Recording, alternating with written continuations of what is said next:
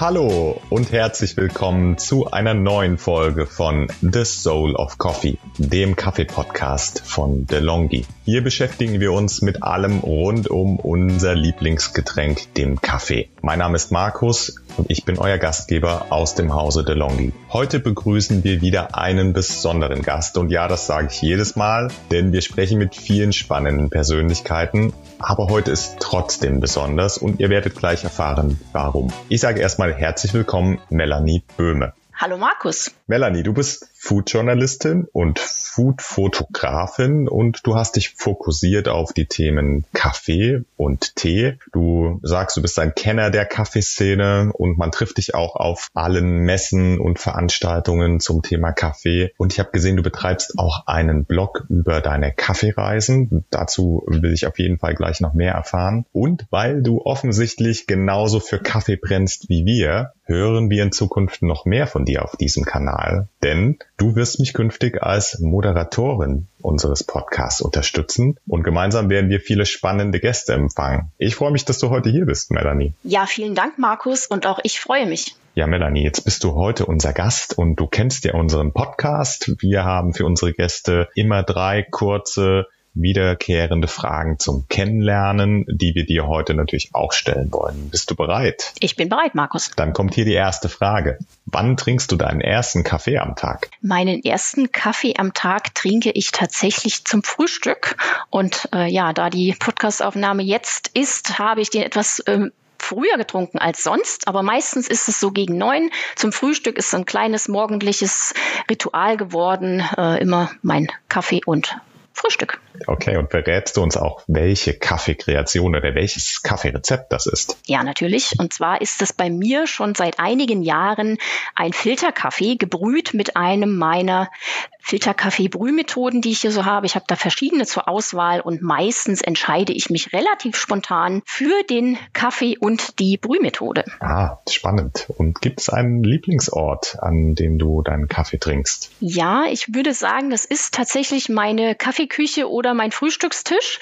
Aber wenn ich unterwegs bin in einer der größeren Kaffeestädte hier in Deutschland zum Beispiel, in Berlin, in Hamburg oder in München, bin ich auch ganz gern in einem Café und bestelle bestelle mir dort ein Kaffeegetränk und bin dann im Austausch am liebsten mit dem Barista oder dem Kaffeebetreiber und philosophiere so ein bisschen rund um das Thema Kaffee. Oh, da sind wir schon beim Thema, denn die heutige Folge haben wir ja ganz simpel Nerd Talk genannt oder Kaffee Nerd Talk. Und wir wissen, es gibt ja Menschen, die trinken gern Kaffee, weil, weil er ihnen schmeckt und weil er wach macht. Andere sind Kaffeegenießer und dann gibt es ja noch die, die das Thema Kaffee wirklich sehr sehr, ernst nehmen, vielleicht manchmal auch ein bisschen zu ernst, die sogenannten Coffee Nerds. Würdest du dich als Coffee- oder Kaffee-Nerd beschreiben und was macht so ein Nerd eigentlich aus? Also ja, Markus, ich glaube, ich oute mich mal. Ich bin durchaus Coffee-Nerd. Und was macht den Coffee-Nerd aus? Also wie ich es gerade gesagt habe, am liebsten bin ich, wenn ich Kaffee außer Haus trinke, im Gespräch mit dem Barista oder dem Röster, sofern es eine kleine Rösterei ist mit Kaffeeausschank, die sich über die Qualität des Wassers unterhalten oder verschiedene Kaffeekreationen ausprobieren. Oder tatsächlich, wenn es um so Instant-Kaffee oder ganz schlimme Varianten von Kaffee geht, wie Kaffee aus dem Automaten. Also da zieht es bei mir alles zusammen haben. Also das geht gar nicht. Und genau, also ich würde mich durchaus als Coffee-Nerd bezeichnen. Also bei Instant Kaffee kriegst du dann schon ein, ein nervöses Zucken, ne? Ja, also es gibt durchaus qualitativ hochwertigeren, in Anführungszeichen, Instant-Kaffee. Ich habe das mal probiert und für meinen Blog Dalgona Coffee-Rezepte getestet. Da habe ich mir dann tatsächlich mal Instant-Kaffee gekauft, aber sonst geht das logischerweise gar nicht. Also ich stimme dir zu, schlechter Kaffee geht gar nicht, dann lieber gar keinen Kaffee. Ähm, ich, ich glaube, ich bin eher die mittlere Kategorie, also der, der Kaffeegenießer. Ähm, bin da vielleicht auch ein bisschen bequem. Das liegt ja auch in der Natur des Menschen.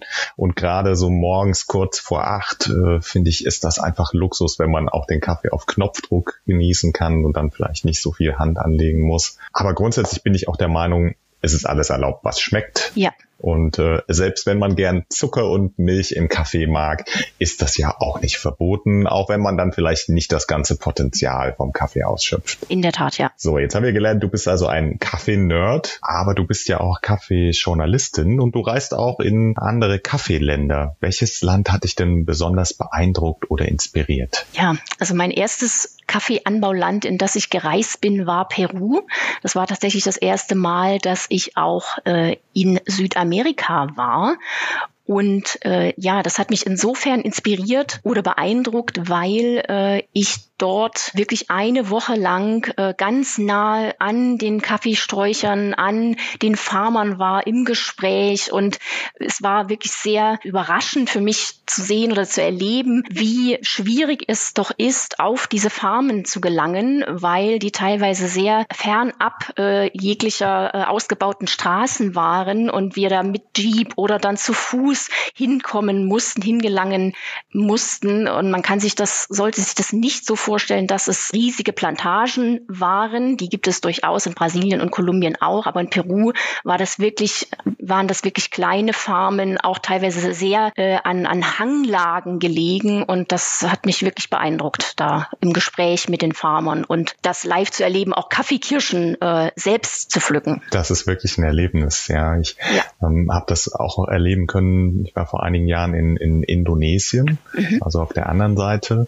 Genau. Äh, Indonesien ist ja auch der, das, ich glaube, drittgrößte Kaffeeproduzierende Land weltweit. Ja, weiß man gar nicht. Nee, ne? weiß man mhm. gar nicht. Und ähm, in Indonesien gibt's ja einen, einen ganz besonderen Kaffee, äh, diesen ja. äh, Kopi Luwak, den berühmten Katzenkaffee. Und da war ich auch interessiert und wollte wissen, was hat es jetzt damit auf sich? Ist er wirklich so gut, äh, wie man darüber spricht? Und für alle, die das vielleicht nicht wissen, die Besonderheit von diesem Kaffee ist, dass die Kaffeekirchen von Schleichkatzen verzehrt werden. Dann werden die wieder ausgeschieden. Da findet äh, ein, ein ja, bestimmter Prozess statt, der diese Kaffeekirchen dann besonders veredeln soll. Das heißt, die haben dann ein erdiges bis schokoladiges Aroma, wenn die wieder aufgesammelt und weiterverarbeitet werden. Und dieser Kaffee ist ja sehr, sehr teuer und wird von Gourmets hoch gelobt. Ich muss sagen, dass das war für mich eher so, so ein negatives Erlebnis, denn ich war wenig beeindruckt, sondern eher erschüttert über, über die Lebensbedingungen vor Ort der Tiere. Das äh, hat mir, hat mir nicht gefallen und eher den, den Kaffeegenuss äh, eher verdorben, ja. Also ich war auch in Indonesien auf Bali und war vorher, was Kopi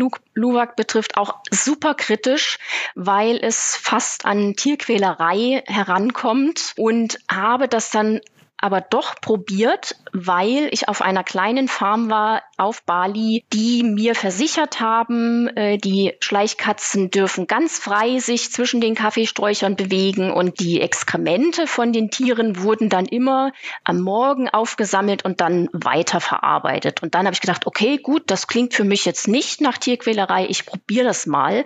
Aber ich gebe dir recht, Markus, auch ich hatte das Gefühl, dass der Kaffee jetzt nicht besonders oder oder besonder, also eine besondere Qualität hatte als das, was ich sonst gewohnt bin zu trinken. Ja, ich fand, der hat auch ein bisschen muffig eher geschmeckt. Ne? Also mhm. Also lass uns festhalten, es gibt wahrscheinlich lohnenswertere Cafés ja, mit, mit besserem Preis-Leistungs-Verhältnis.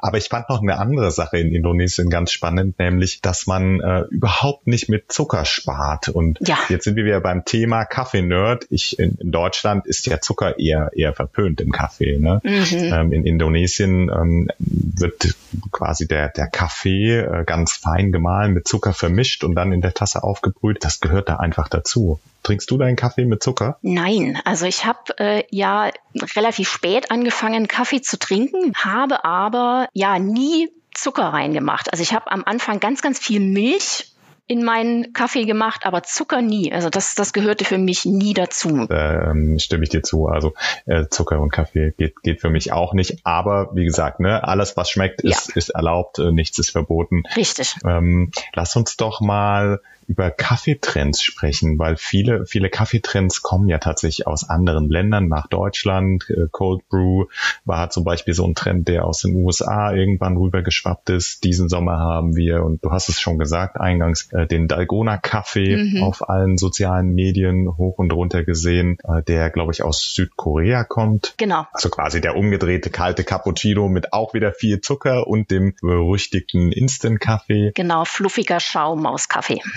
genau. Gibt's gibt's irgendeinen Trend, äh, den den du siehst oder eine Kaffeekreation diesen Winter oder vielleicht die nächstes Jahr besonders hip wird? Hm, also da ich mich ja viel in äh, den Kaffeekreisen, äh, auch Specialty Coffee oder Spezialitäten Kaffeekreisen bewege, auch viel äh, in Berlin, in Hamburg, München unterwegs bin äh, und da auch viele Trends sehe und auch immer sofort probieren muss. Äh, ich bin da wirklich, ich habe da Antennen dafür quasi. Äh, und äh, ich würde sagen, äh, dass es mehr noch in die äh, Kaffee-Cocktails oder Mocktails-Richtung gehen wird. Oder äh, man sagt auch Signature Drinks im Englischen. Und das machen viele dieser Kaffeebetreiber schon. Also die überlegen sich zusammen mit dem Team äh, Kreationen, ganz äh, individuelle Kreationen aus Likören oder aus äh, Sirupen, äh, setzen irgendwelche eigenen ähm, Mischungen aus Früchten oder irgendwas anderes an und mischen das dann entweder mit Filterkaffee oder Espresso und je nach Ausschanklizenz auch mit Alkohol. Gibt es auch zum Beispiel in Berlin eine ganz tolle Kaffeebar. Und ich glaube, in die Richtung wird es noch mehr gehen. Mehr Individualität, mehr ähm, ja, Kaffeekreationen. Kaffeevielfalt vor allem, ja. Ja. Ich habe jetzt auch, ich habe jetzt auch äh, letztens äh, gelesen, Winter Dalgona Kaffee geht mhm. ja auch so ein mhm. bisschen in die Richtung. Ja, ähm, spannend. Mit mit Kakaopulver, auch wieder mit Zucker interessanterweise mhm. und Schlagsahne. Das wird dann äh, aufgeschlagen zu einem luftigen Schaum und wird jetzt warm zubereitet. Mhm. Also auch ein ganz äh, ganz spannendes Rezept. Mal gucken, ob das vielleicht der nächste Trend wird. Vielleicht für zu Hause auch, ne? Also jetzt in, in der Advent Adventszeit könnte ich mir gut vorstellen. Warum nicht? Ja, warum nicht? Super, Melanie. Wir kommen leider schon wieder zum Ende. Die Zeit ist schon fast rum. Ach, schade. Und genau wie wir eingangs immer Fragen für unsere Gäste haben, haben wir auch immer eine Abschlussfrage, die es in sich hat. Und die Frage ist, welche Frage ist dir noch nie gestellt worden, die du aber schon immer mal beantworten wolltest? Du, äh, Markus, das ist ganz schwer für mich, weil mir natürlich ganz, ganz viele Fragen gestellt werden.